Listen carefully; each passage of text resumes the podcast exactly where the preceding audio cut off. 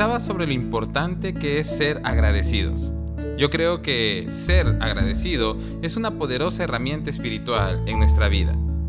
Parte de la lucha que ocurre en nuestra mente es precisamente por los ataques del enemigo, quien nos quiere hacer creer la vieja mentira de que lo que Dios nos ha dado no es bueno.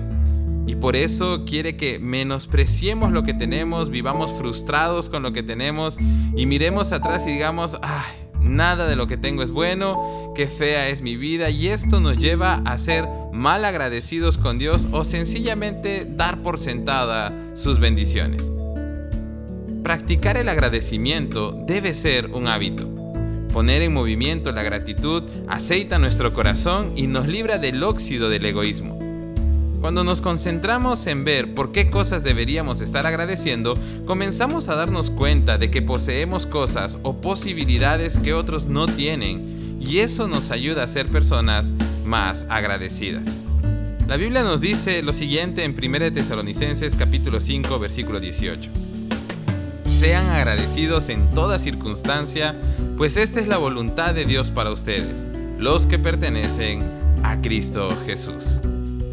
El mantenernos en un estado de gratitud nos ayuda a contrarrestar los pensamientos negativos y críticos que a veces nos invaden. Y nos ayuda a detenernos de expresarlos verbalmente, evitando también así una actitud mala ante las circunstancias. Cuando hablamos de gratitud, hay unas palabras que rápidamente vienen a mi mente y son un fragmento de la oración de un poeta muy antiguo llamado George Herbert que quiero compartir contigo. Dice lo siguiente, tú que tanto me has dado, dame una cosa más, un corazón agradecido. Y clamo y vuelvo a clamar y no te dejaré tranquilo hasta que me quieras dar un corazón agradecido. No solo a veces agradecido, como si tus bendiciones continuas no fueran, sino un corazón cuyos latidos en alabanza a ti sean.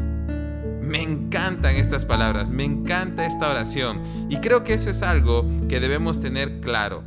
Esta debe ser nuestra oración cada día. Que Dios nos dé un corazón agradecido y así podamos valorar todas y cada una de sus bendiciones. Hoy quiero darle las gracias a Dios por la vida, por tu vida. ¿Qué te parece si juntos le damos gracias por la salud que nos da, por la posibilidad de trabajar, por la provisión que nunca falta, por la salvación que nos dio a través de Jesucristo y por todo lo que pase por tu mente en este momento?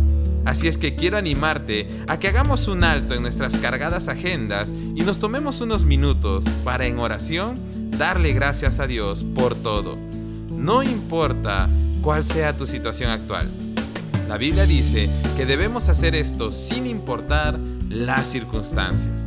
Si haces esto, verás todo lo que Dios hace por nosotros y nunca más cesarás de darle gracias. Que Dios te bendiga.